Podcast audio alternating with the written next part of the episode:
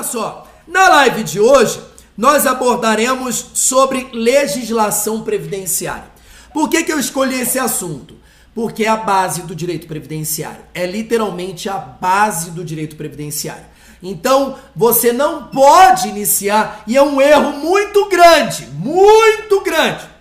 Eu vejo vários professores no Brasil inteiro, eu vejo a concorrência iniciando o estudo do direito previdenciário já com a Seguridade Social.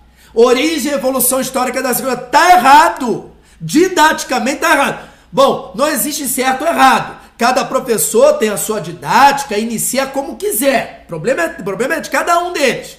Agora, existe uma ordem didática de aprendizado do aluno e para uma pessoa que não tem formação jurídica e, mesmo tendo formação jurídica, nunca teve acesso e contato com o direito previdenciário.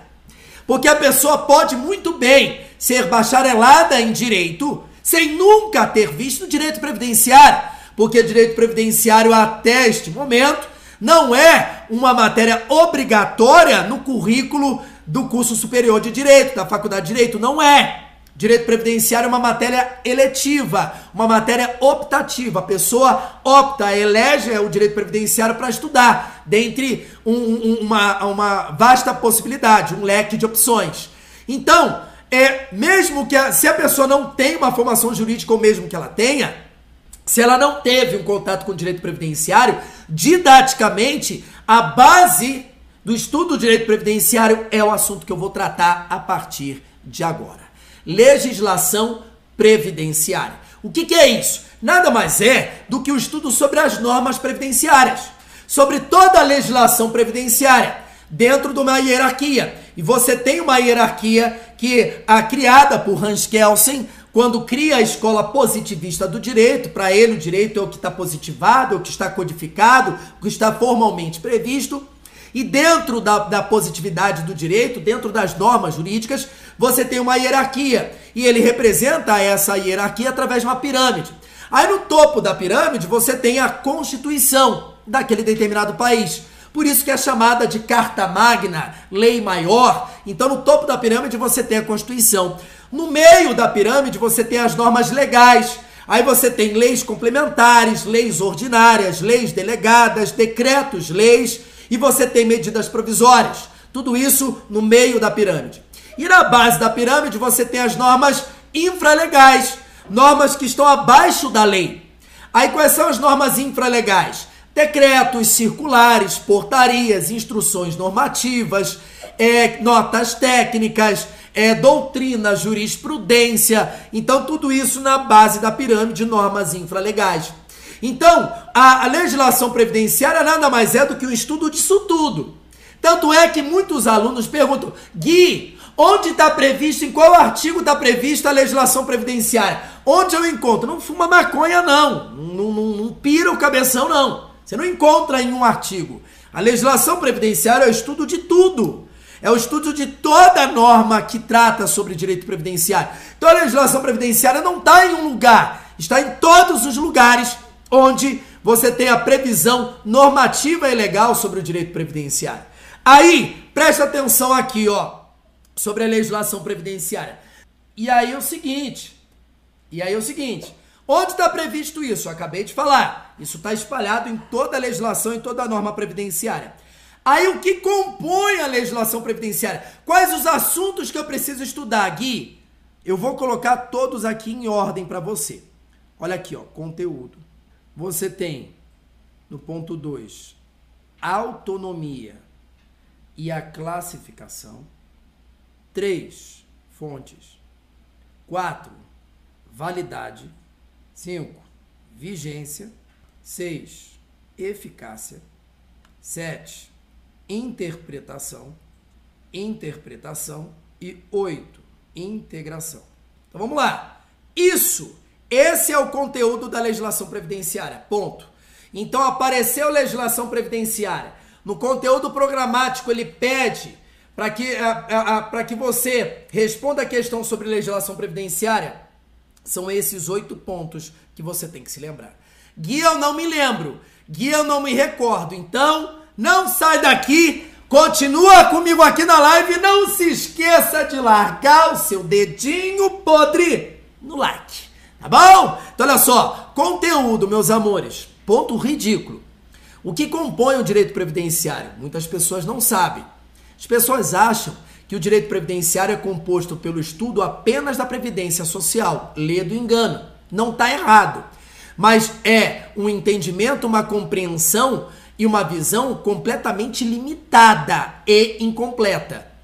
O direito previdenciário tem como conteúdo o estudo da Seguridade Social, da Previdência Social, da Assistência Social e da Saúde. Então, toda e qualquer norma que trata sobre Seguridade Social, Previdência Social, Assistência Social e Saúde, saiba que essa norma ela compõe um ramo do direito chamado de direito previdenciário. O nome é direito previdenciário, remete à previdência, mas ele vai muito além do que apenas o, o estudo sobre a previdência social. Toma cuidado com isso. Fechou? Então, qual é o conteúdo da legislação previdenciária, do direito previdenciário? Seguridade social, previdência social, assistência social e saúde. Acabou, matou, ponto 1 um, foi. Aqui, ó, a gente já pode aticar, tá? E a gente vai acompanhando aqui, ó. Pá, matamos. Ponto 1, um, matamos. Ponto 2, autonomia. Pelo amor de Jesus. Direito previdenciário é autônomo? A legislação previdenciária é autônoma? Ou ela faz parte de um outro ramo do direito? Ou o direito previdenciário faz parte da Constituição do direito constitucional? Ou o direito previdenciário faz parte do direito do trabalho? Ou o direito previdenciário faz parte do direito da puta que pariu? Não! Direito previdenciário é autônomo, Jesus amado. E você tem que saber o porquê que o direito previdenciário é autônomo.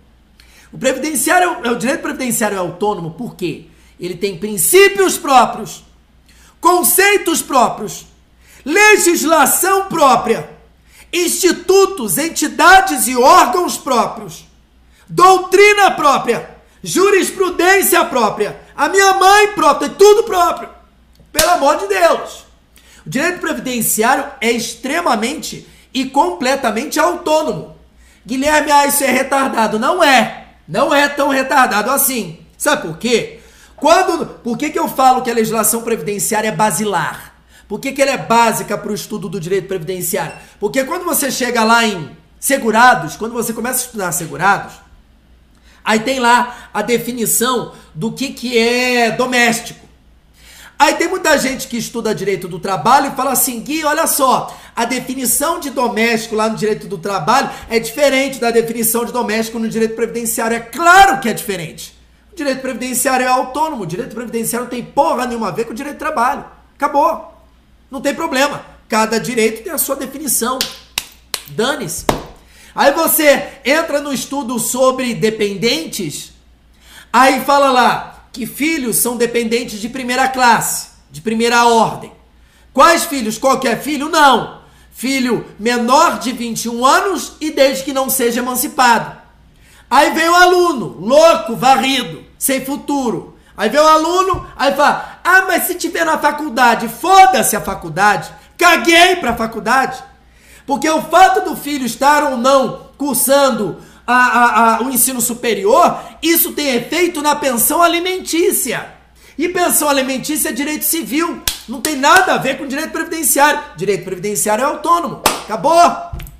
Aí você começa a estudar o custeio da Seguridade Social. Quando você inicia o estudo sobre a contribuição das empresas, como que as empresas contribuem, financiam a Seguridade Social, seja a contribuição sobre a folha, sobre o faturamento, sobre o lucro. Quando você inicia o estudo sobre a contribuição das empresas, você tem que saber o que é empresa para o direito previdenciário. A legislação previdenciária define o que é empresa. Aí chega alguém e fala: não, não, não é assim não. Lá no direito civil, empre... foda-se o direito civil, caguei para o direito civil. Não me importa a definição de direito civil.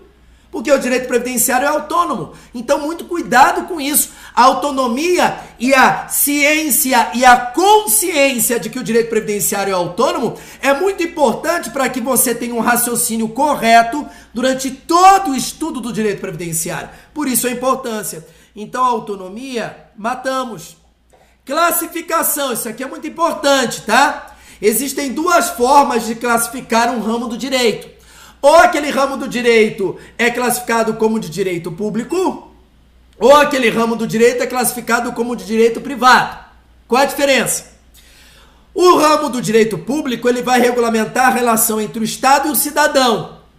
Já o direito privado ele vai regulamentar a relação entre dois cidadãos, entre os cidadãos. Acabou. Então raciocina em nome do Senhor. Vamos orar, tá? Então olha só. Pai nosso que está sagrado. Então olha só, presta atenção.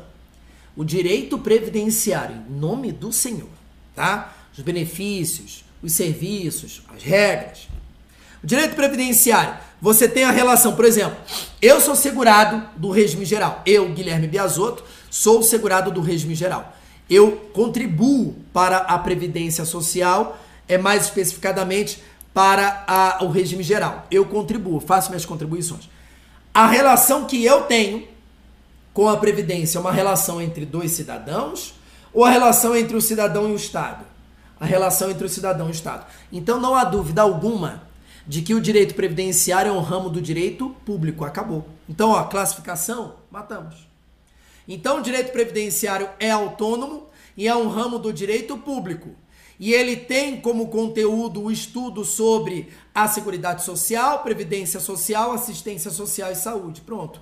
Então, desses dois primeiros pontos, matamos. Olha que coisa linda. Deu para entender? Show de bola aqui, ó. Ah, Gui, tem questões sobre isso? Tem sim. Isso já. Ah, eu não preciso saber disso. Precisa sim, inferno. Precisa sim, ou sem futuro. Pelo amor de Deus. Você precisa saber que isso já foi cobrado em prova pelo Sebrasp. Olha aqui, ó. Questão cobrada em concurso público. Acerca da legislação previdenciária, especialmente fonte, autonomia, vigência, bababá, julgue o item. Aí ele fala lá, olha aqui, ó. O direito previdenciário é classificado como um ramo do direito privado. Tá errado, item errado, acabou. Ele tem sim autonomia. Tem sim autonomia didática em relação aos outros ramos do direito mas não é um ramo do direito privado, é um ramo do direito público. Tá aí, pronto. Então, só para que você acorde para cuspir, para você não ficar igual um zumbi. Porra, acorda, isso cai. E quando cai, nego fica boiando. Por quê? Porque não sabe. Primeiro que é muito difícil, muito difícil, em cursos de direito previdenciário, a, os professores abordarem esse assunto. Abordar esse assunto. Muito difícil. E quando aborda, o professor ele aborda esse assunto assim bem, bem superficialmente, não entra. Por quê? Porque não sabe, né, inferno? Porque não sabe. Só pode ser. Então olha aqui, ó. Show de bola? Então, ó, para seguir aqui, ó, fontes, para seguir, fontes. Fontes do direito previdenciário. Fontes do direito previdenciário, você tem que saber duas coisas. Olha aqui, ó, sobre as fontes. Vou botar aqui, ó, ponto 3, fontes sobre fontes, você tem que saber dois detalhes. Quais? Primeiro detalhe: quais são? Quais são as fontes propriamente ditas? E o segundo detalhe: como que se classifica cada uma dessas fontes? Classificação. Então, falou em fontes, são esses dois pontos que você precisa saber. Quais são as fontes e como que eu classifico essas fontes? Quais são as fontes? Pô, ridículo, tá? Ah, artigos da Constituição Federal, então a Constituição Federal é fonte do direito previdenciário. Emendas constitucionais, principalmente a emenda constitucional 103 de 2019, que é a última reforma previdenciária. Que mais? Leis complementares, principalmente a lei complementar é 7 de 70 e 8 de 70, que trata sobre o PIS-PASEP. A lei complementar que trata sobre os direitos e deveres do empregado doméstico, lei complementar 150 de 2015. Então, lei complementar é uma fonte do direito previdenciário. Leis ordinárias, exemplo de leis ordinárias, lei 8080 de 90, que é a lei orgânica da saúde, lei 8212 e 8213, que trata sobre o custeio e benefícios, 8.742, que é a LOAS. Então, lei ordinária tem um monte, que é fonte de direito previdenciário. Decretos legislativos, é, a, a, decretos-leis, perdão, é, medidas provisórias. Além disso, decretos, principalmente o decreto 3048 de 99, que é o regulamento da Previdência Social. temos é, instruções normativas, principalmente instrução normativa do próprio INSS, instrução normativa da Receita Federal do Brasil, portarias, principalmente portarias do Ministério da Economia, que atualiza a tabela progressiva do INSS, o teto de benefício do INSS, o teto do salário de contribuição do INSS, atualiza inclusive a tabela de, de, de prazo a ser pago a título de pensão por morte, auxílio reclusão para o viúvo para a viúva. Então, portarias, circulares, é, notas técnicas, doutrina, jurisprudência, usos e costumes. Usos e costumes são fontes do direito previdenciário. Acordos e tratados internacionais. O fato do Brasil ter um acordo previdenciário com o Japão desde 2012. O fato do Brasil ter um acordo previdenciário com os Estados Unidos. O fato do Brasil ter um acordo previdenciário com Luxemburgo, por exemplo. Então isso é importante, é fonte do direito previdenciário acordos e convenções coletivas de trabalho, que aí um acordo com um sindicato, um acordo entre uma empresa e um sindicato determina assim, ó, uma empresa, você só pode afastar o empregado para o INSS se a incapacidade dele perdurar por mais de 30 dias. Até 30 dias é você que tem que arcar. Não vai mandar para o INSS. Isso impacta no direito previdenciário. Então, acordos e, e convenções coletivas de trabalho também são fontes do direito previdenciário. Então, pronto as fontes do direito previdenciário matamos. E como que eu vou classificar cada uma dessas fontes do direito previdenciário? Aí são três classificações. Primeira clá clássica, tá? Aí você, a, a determinada doutrina, a, a, uma doutrina ou outra, você tem uma classificação a mais, uma a menos, mas basicamente e de forma clássica temos três classificações: é, fontes materiais e formais, fontes autônomas e heterônomas, fontes primárias e secundárias. Pronto, basicamente é isso. Fonte material e fonte formal. Fonte material são acontecimentos, fatores sociais, econômicos, políticos que dão origem ao direito previdenciário, que dão origem à norma previdenciária. Já as fontes formais são as normas propriamente ditas. Então, por exemplo, Constituição. Constituição é uma fonte formal. Leis complementares, fontes formais. Leis ordinárias, fontes formais. Decretos, fontes formais. Jurisprudência, doutrina, fonte formal. Usos e costumes, fonte formal, formal, formal, formal. Então, muito cuidado com isso. Acordos e tratados internacionais, fontes formais. Acordos e convenções coletivas de trabalho, fontes formais. Gui, me dá um exemplo de fonte material aí. A crise econômica que o Brasil enfrentou em 2017 crise econômica, financeira e política. Aí em 2018 tivemos o impeachment da ex-presidente Dilma Vanna Rousseff, quem assume o vice-presidente Michel Temer, pronto.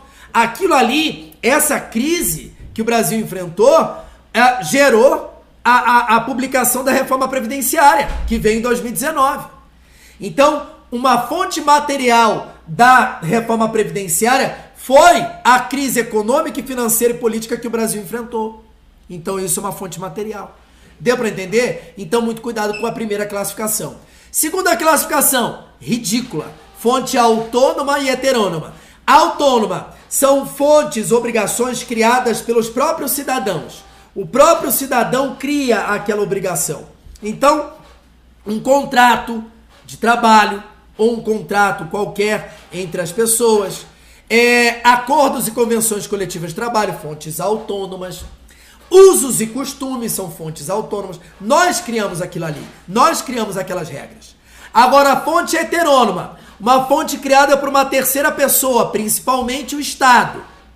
Então, todas as normas, tá? Então, Constituição, leis complementares, leis ordinárias, leis delegadas, medidas provisórias, decretos, instruções normativas, circulares, portarias, jurisprudência, doutrina, acordos e tratados internacionais, tudo isso fonte heterônoma do direito, beleza? Terceira classificação, fonte primária e fonte secundária. Fonte primária é o primeiro lugar onde o seu direito está fundamentado. Fonte secundária é o segundo, terceiro, quarto, quinto, sexto lugar onde o seu direito está fundamentado.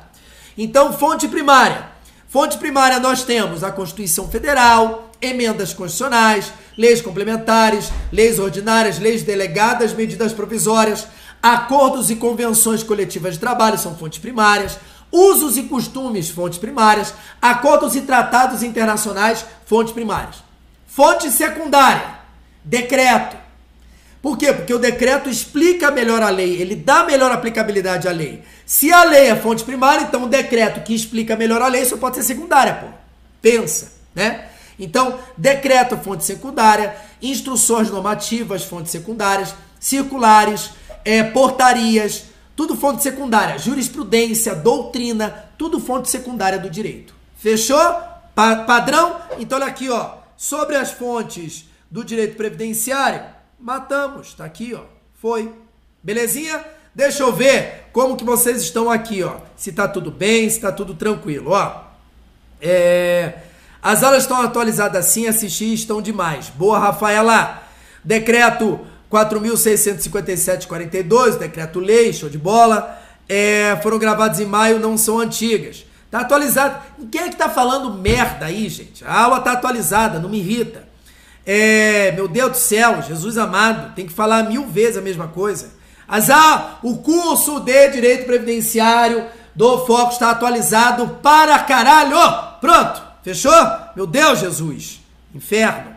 Então, olha só. Então, até aqui tá tranquilo, né? Até aqui tá top. Então, conteúdo, autonomia, classificação, fontes, tudo demais, tudo top. Agora é o seguinte, ah, quer ver? Olha só. Ah, Gui, como é que isso é cobrado em prova? Dá uma olhada aqui, que eu trouxe questões sobre fontes do direito previdenciário para vocês. Olha aqui, ó. Eu trouxe aqui na nossa live. Coisa muito linda. Olha aqui, que mais? É. Bababá, bababá. Deixa eu pegar aqui. Não, esse aqui não. Ah, olha aqui, ó. É, questão Sebraspe. Questão Sebraspe. É, ah, sobre fontes do direito previdenciário. Dá uma olhada aqui, ó. Olha a questão.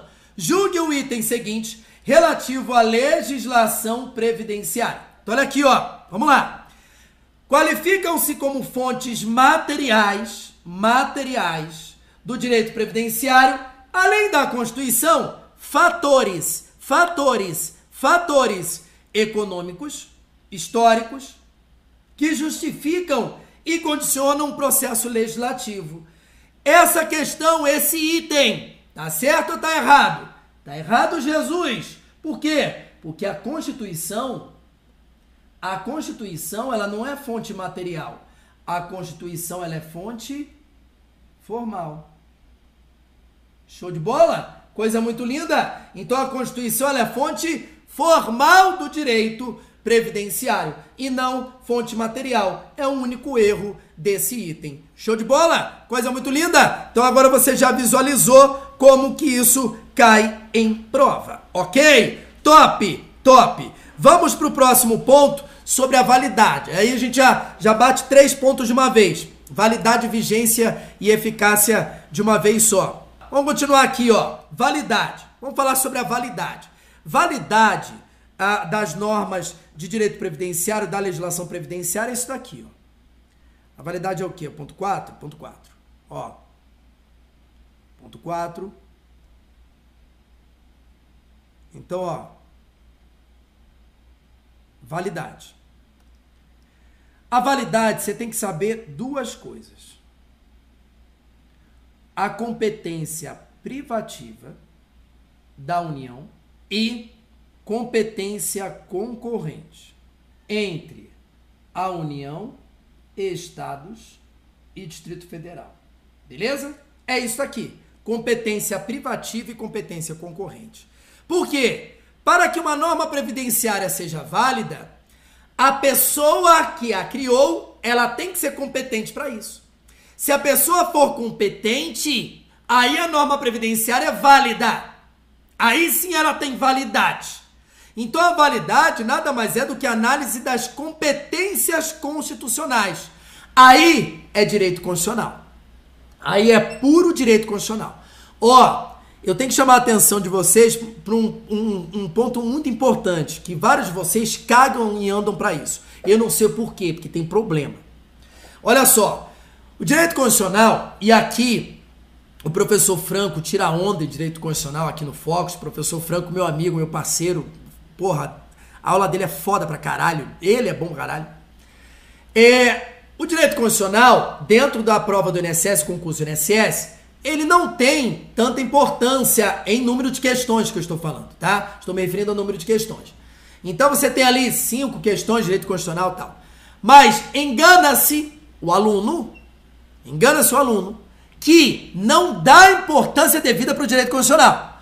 Por mais que o número de questões seja muito baixo, por mais que o número de questões seja baixo, comparado a direito previdenciário, a português, é, por exemplo, é não é, é cagueante para o direito constitucional. Por quê? Porque o direito constitucional ele é base para todos os outros direitos, principalmente direito administrativo. Se você não sabe constitucional, você não sabe administrativo, então você já perde uma outra matéria cobrada no concurso do INSS e você encontra muita dificuldade no direito previdenciário. Porque a base do direito previdenciário é o direito constitucional. O estudo da Seguridade Social está dentro da Constituição, caralho. Então, para você estudar conceito da Seguridade Social, princípios, diretrizes e objetivos, financiamento da Seguridade Social, tudo isso está dentro da Constituição.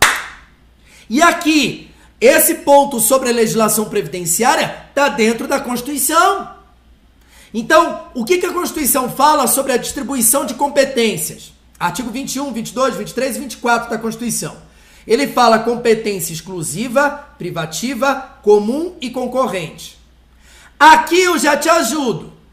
Não existe competência exclusiva e não existe competência comum sobre direito previdenciário. Já te ajuda pra caralho.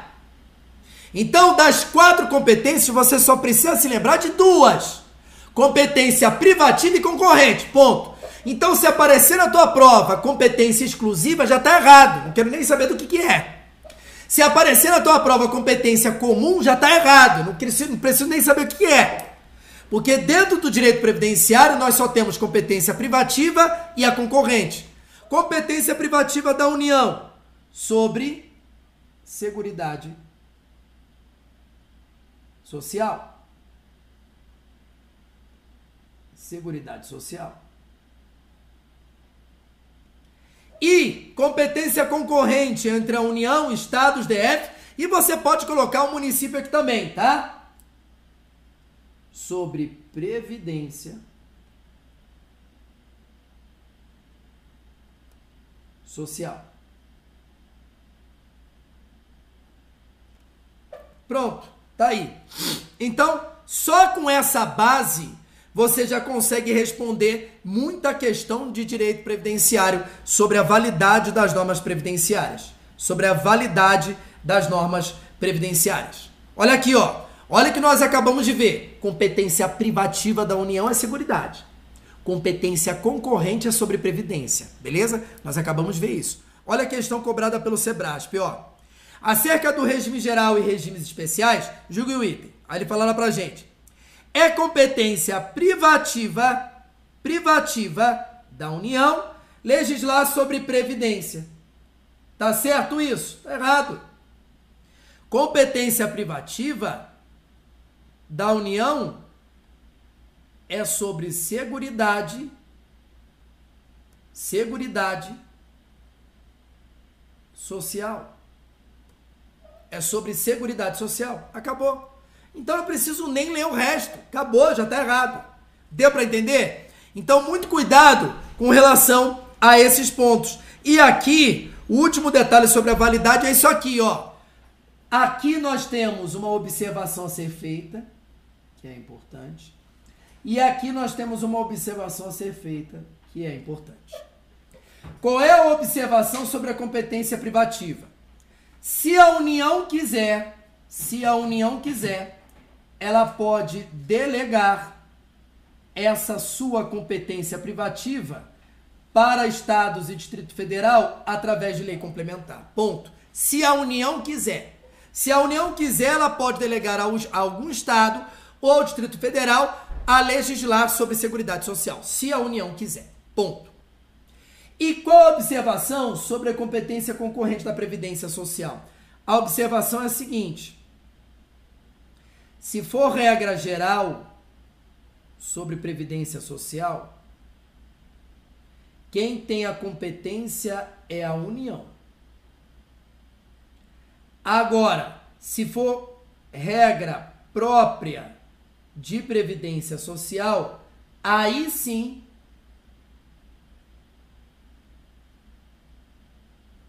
a competência ela é concorrente. Toma cuidado com isso. Beleza? Show de bola? Quer ver como que isso cai em concurso público? Olha só, questão de Sebrasp. Com relação ao conteúdo, autonomia, ou seja, sobre a legislação previdenciária, julgo o item. Lei complementar editada pela União pode autorizar estados e o Distrito Federal a legislar sobre questão específica relacionada à Seguridade Social. Perfeito. Show de bola. Então isso está dentro da validade das normas de direito previdenciário. Ok? Padrão, padrão. Então, olha aqui, ó. Sobre a validade, matamos. Vigência. Vigência é ridículo. Vigência é ridículo. Olha aqui, ó. Vigência. Vigência é você saber quando que uma norma previdenciária entra em vigor, quando que ela pode ser aplicada, quando que ela pode ser exigida, quando que ela pode ser a imposta. Pronto. Quando que eu tenho que começar a observar aquela norma previdenciária? A partir de quando? A partir da data que a, a própria norma, que a própria lei mencionar. Então a norma vai dizer: olha, eu entrarei em vigor dia tal. Ou ela vai dizer, eu entrarei em vigor daqui a tantos dias. Ela vai dizer. A norma vai dizer. O problema é, e se a norma não disser? E se a norma não mencionar? Aí nós temos uma regra geral. Qual é a regra geral? Lá na lei de introdução às normas de direito brasileiro, que o UFC colocou aí é, é, é, no chat. Então a LINDB, que são as a, a, as a, normas, a, a lei de introdução às normas de direito brasileiro, a LINDB, Lei de Introdução às Normas de Direito Brasileiro, ela vai dizer: quando a norma não mencionar quando ela entrar, é, é, quando ela entrará em vigor, então ela entrará em vigor automaticamente 45 dias após a sua publicação. Ponto final. Então, quando a norma for omissa, ela entrará em vigor 45 dias após a sua publicação. Acabou. Aí nós temos uma única exceção com relação a essa regra. Qual a exceção, Gui? Quando a norma previdenciária tratar sobre contribuições sociais. Quando a norma previdenciária tratar sobre contribuição social que vai afetar o bolso do cidadão brasileiro, da sociedade brasileira, então essa norma entrará em vigor no mínimo 90 dias após a sua publicação, no mínimo, cumprindo com o princípio da anterioridade nonagesimal ou noventena ou princípio da anterioridade mitigada. Não se aplica à contribuição social o princípio da anterioridade tributária. Não se aplica a contribuição social o princípio dela. Qual? Anterioridade nonagesimal, noventena, anterioridade mitigada, no mínimo 90 dias. Pode ser mais? Pode, mas no mínimo 90 e ponto final. Entendeu? Então, quando que entra em vigor? Quando a lei, quando a lei disser, quando ela mencionar. Se a lei for omissa, 45 dias depois.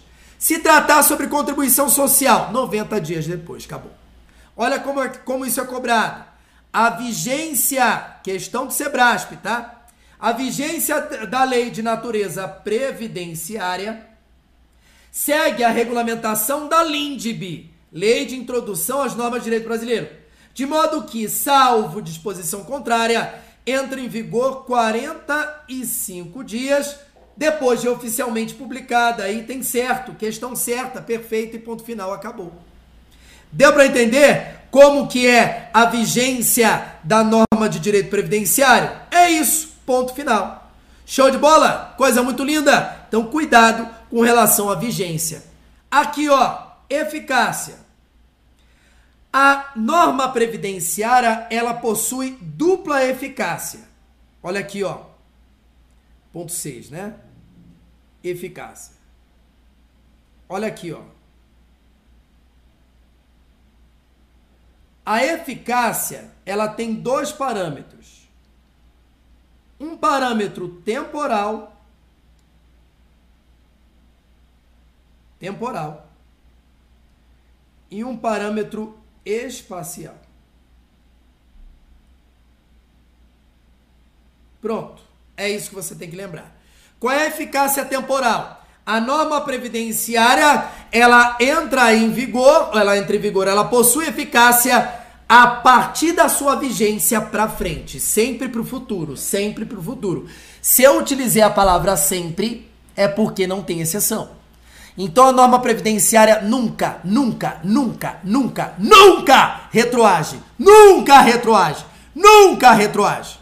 Ah, cala a boca. Ah, cala a boca.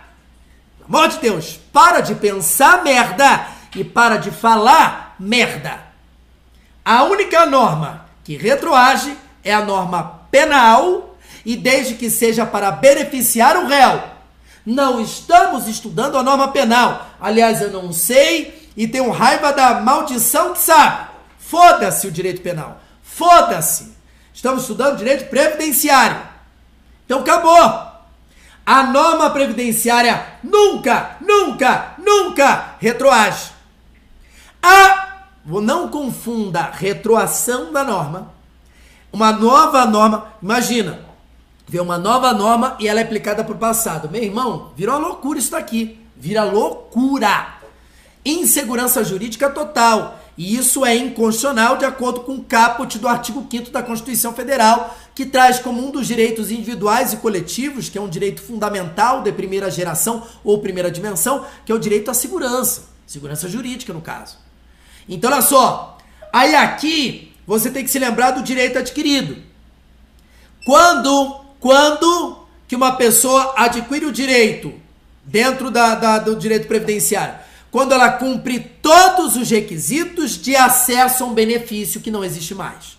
Então, meu pai, ele tem a aposentadoria dele integral. Meu pai é aposentado do governo federal. Meu pai, meu pai é servidor público federal aposentado. Beleza?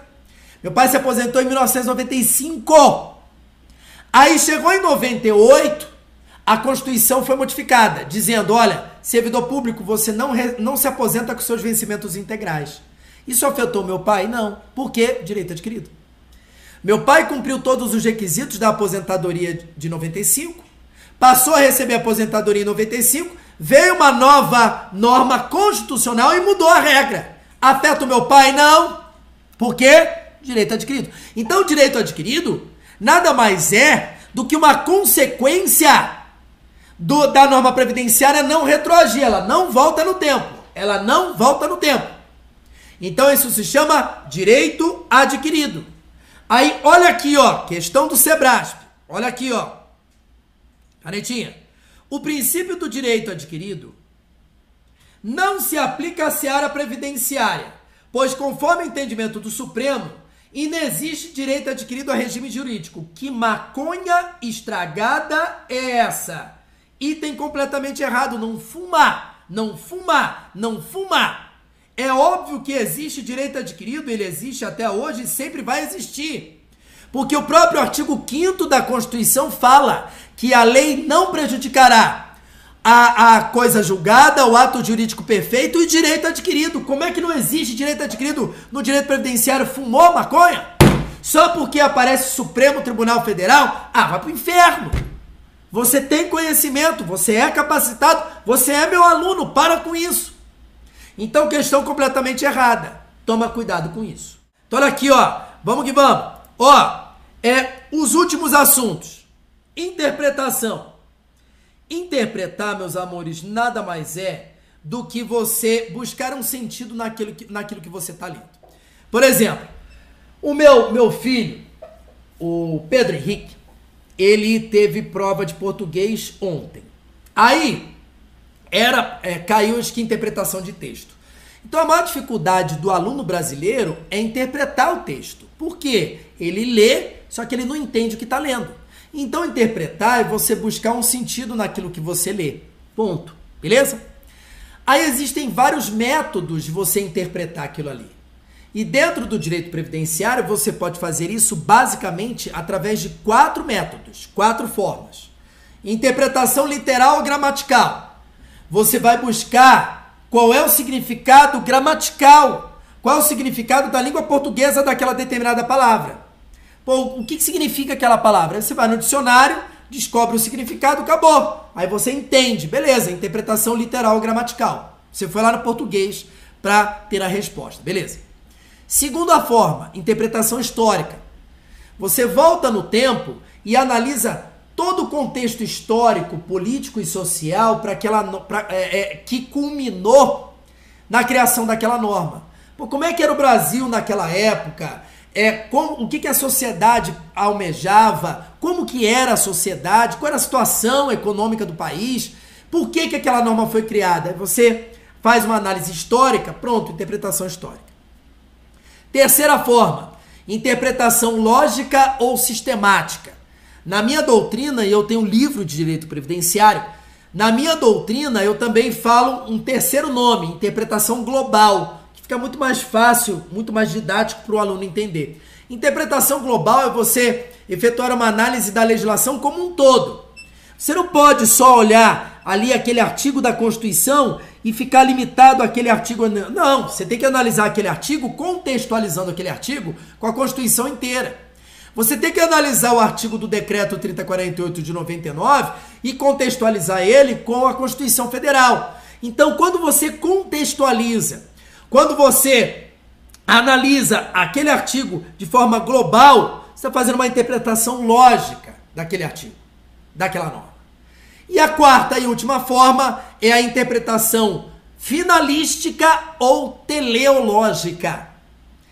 Teleológica significa você analisar a norma, interpretar a norma pela finalidade dela. Qual o objetivo dela? Ela foi criada para quê?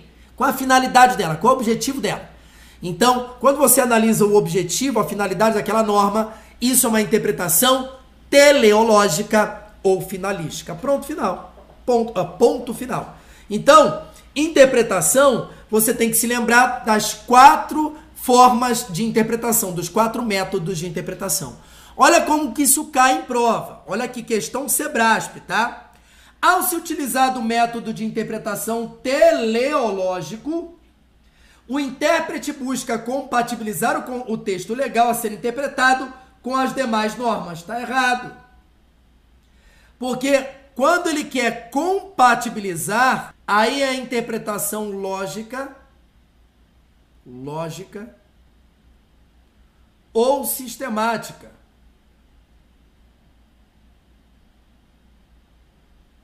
Ou sistemática, ou o que eu chamo de interpretação global. Show de bola? Então tá errado, porque ele deu o nome de, uma, de um método de interpreta, interpretação e explicou outro completamente diferente. Aqui a interpretação teleológica eu vou analisar a finalidade. A finalidade da norma. Ok? Completamente errado. Para finalizarmos, meus amores, olha aqui. A gente volta aqui, ó. Integração. Integrar nada mais é do que preencher a lacuna da lei. Por mais que a lei seja abstrata e genérica, ela não consegue prever todas as situações que possam surgir em sociedade. Não dá. Não dá para prever tudo que pode acontecer. Não dá, não dá, não dá. O problema é, e se surge algum fato e se temos algum acontecimento que não está previsto em lei, como é que você resolve aquilo a lei? Integrando a lei. E como que você integra a lei? Como que você vai tapar o buraco? Com brita? Com cimento? Com cola? Com asfalto? Com piche? Como que você vai com barro? Como que você vai preencher aquele buraco? Então a integração é você se recordar quais são as formas de integrar a legislação previdenciária. Existem várias formas. Pô, como que você pode, você pode tapar o buraco com, com uma tampa, com bueiro, com barro, com cimento, com brita, com asfalto, com pedra. Você tem várias formas de tapar o buraco, não tem? Numa situação prática. Você tem várias formas de preencher a lacuna da lei, como princípios gerais do direito, analogia, direito comparado, equidade, usos e costumes, jurisprudência, doutrina, então, essas são as ferramentas que estão à nossa disposição para tapar o buraco da lei. Simples assim. Então, se não existe uma norma para fundamentar e resolver aquela, aquele problema, você fala assim, ó, é com fundamento no princípio da dignidade da pessoa humana, pronto, é um princípio geral do direito. Com fundamento no princípio da dignidade da pessoa humana, ela tem o direito. Pronto, acabou? Deu para entender? Então, integração é você se recordar quais são as formas de tapar o buraco da lei, de preencher a lacuna da lei. Simples assim.